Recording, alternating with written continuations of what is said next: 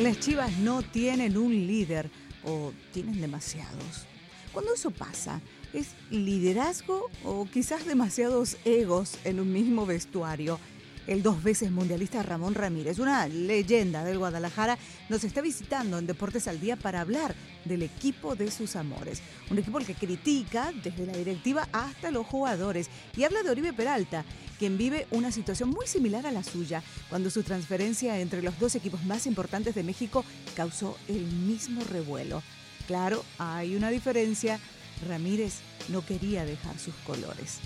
A 10 años de su retiro de las canchas, Ramón Ramírez, el exjugador de la selección mexicana, de Santos Laguna, de Chivas, de Tigres, de América y de Chivas USA, es nuestro invitado para esta edición especial sobre el Guadalajara en Deportes al Día. Soy Silvana Pagliuca. Bienvenidos.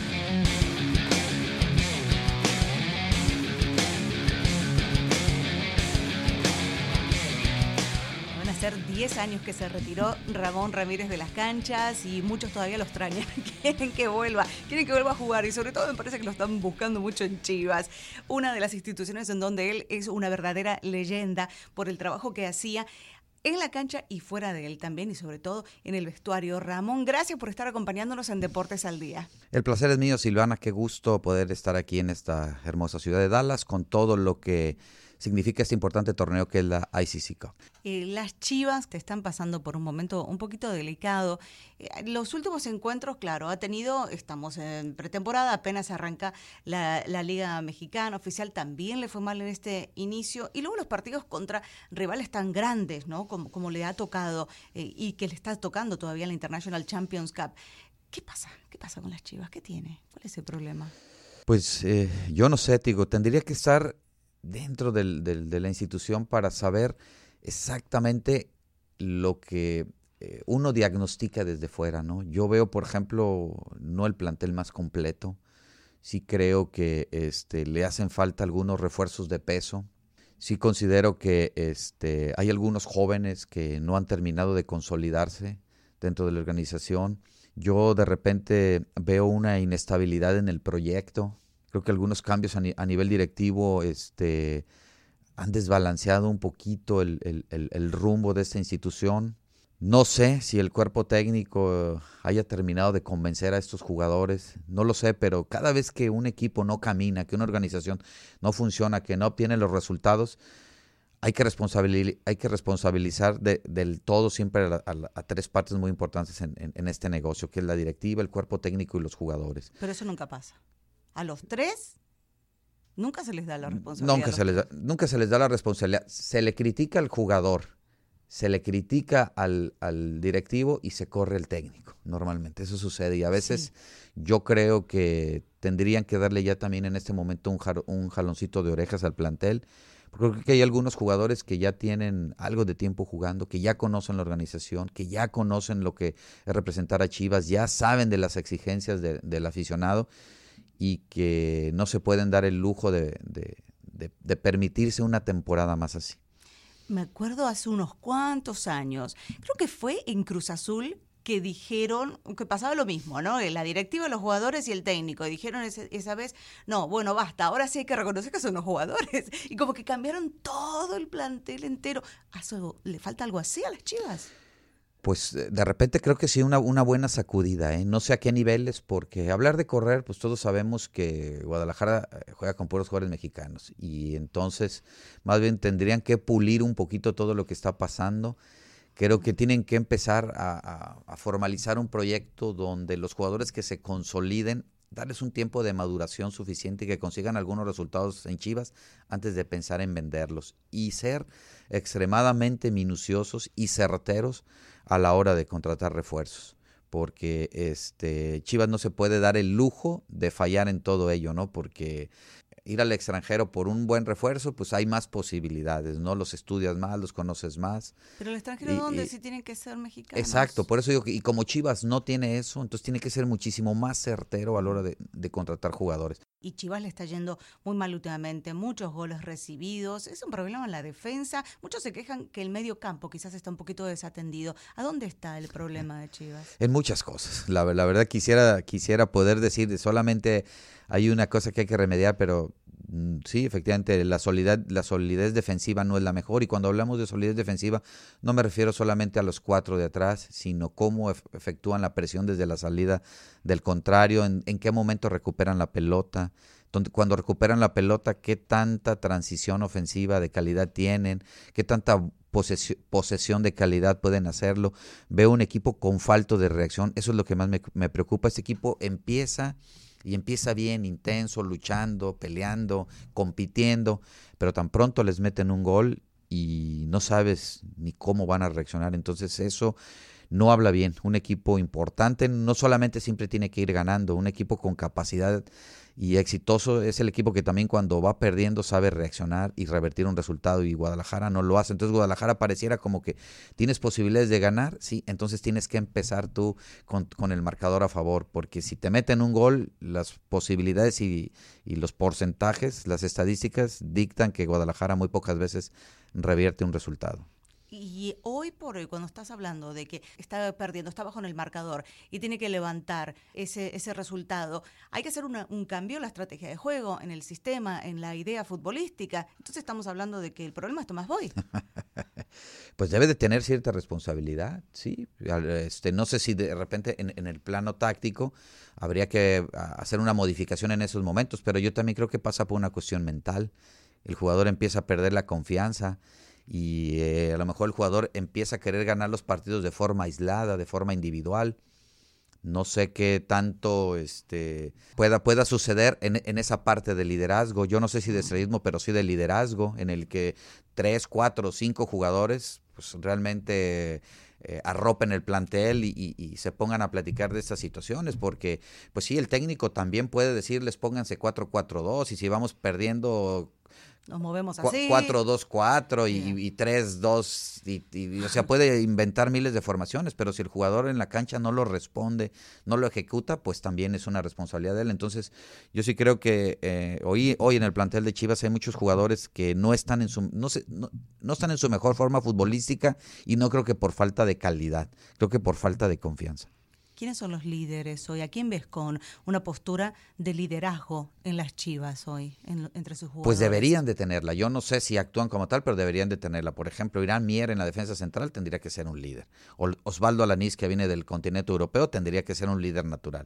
Molina, el, contención que pasó por Tigres, por Monterrey, por América y hoy en Chivas, tendría que ser un líder. Alan Pulido tendría que ser un líder. Eh, el Conejo Brizuela tendría que ser un líder, sí o sí. Oribe Peralta, que llegó a Chivas, tendría que ser un líder. Y para mí, eh, Javier López, la Chofis como se le conoce, tendría que tomar ya ese liderazgo porque tiene condiciones futbolísticas, pero parece que no le gusta hablar dentro del terreno de juego, ¿no? Entonces él tiene que tomar otro rol también de liderazgo dentro de la institución.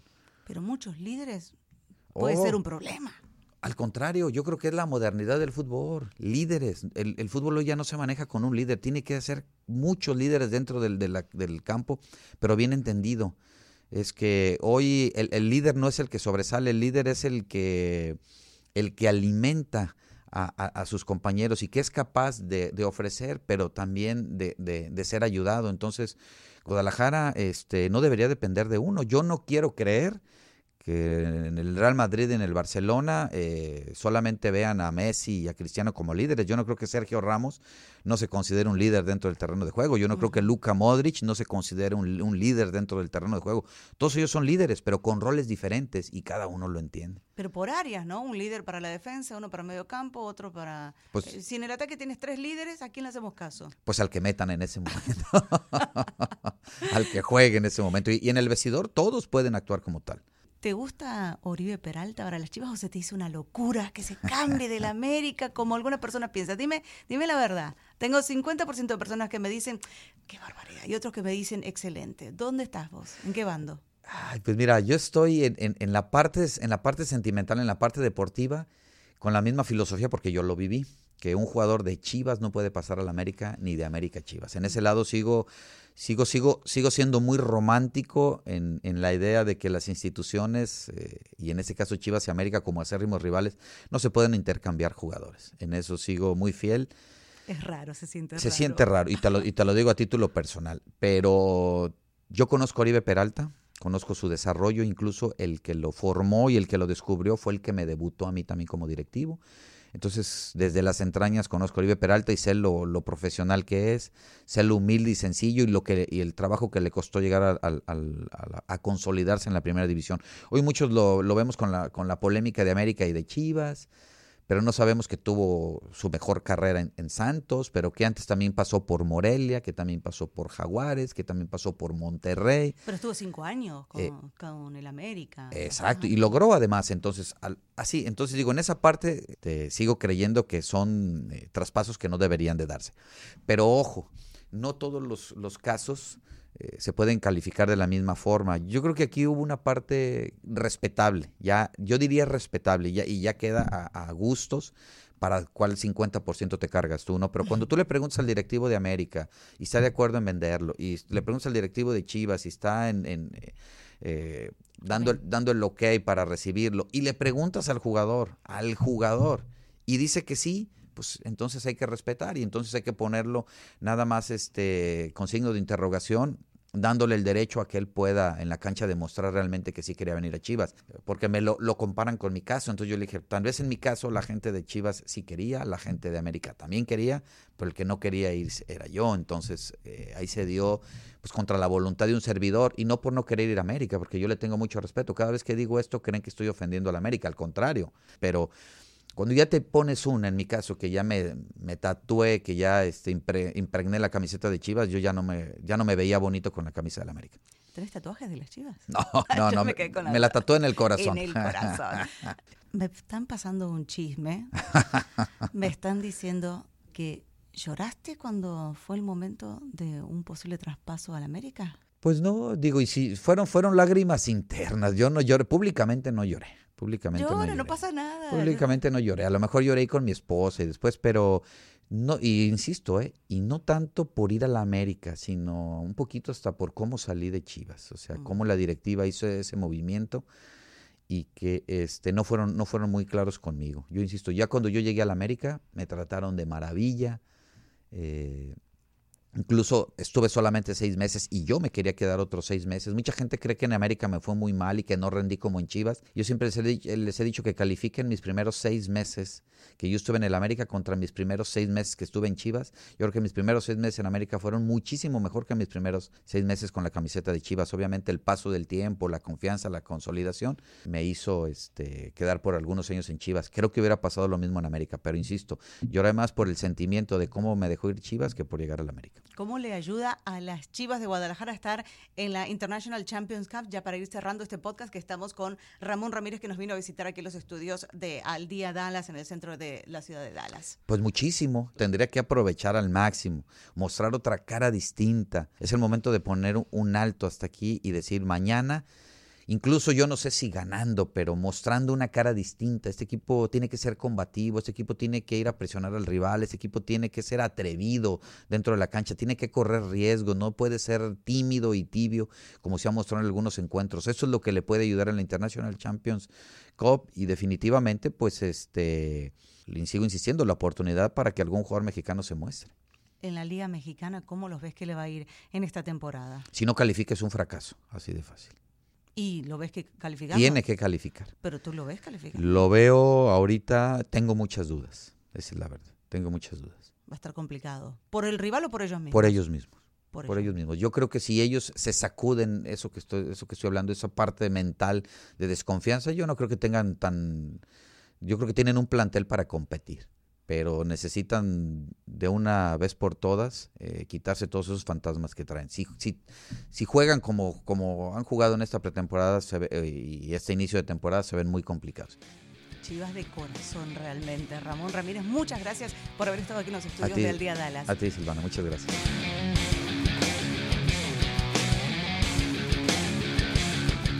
Ramón Ramírez, un símbolo de las Chivas, visitó Dallas como parte del tour de la International Champions Cup, donde el rebaño sagrado debió medirse a grandes históricos como Fiorentina, Benfica y por último el Atlético de Madrid. Para Ramírez los problemas de las Chivas incluyen desde falta de refuerzos, un plantel poco maduro y la inestabilidad del proceso, incluyendo decisiones de la directiva. ¿Y para ustedes? ¿Cuál es el mayor problema de las Chivas? Soy Silvana Pagliuca, esto fue Deportes al Día. Gracias por habernos sintonizado. No te olvides de seguirnos en aldiadalas.com. Gracias, hasta la próxima.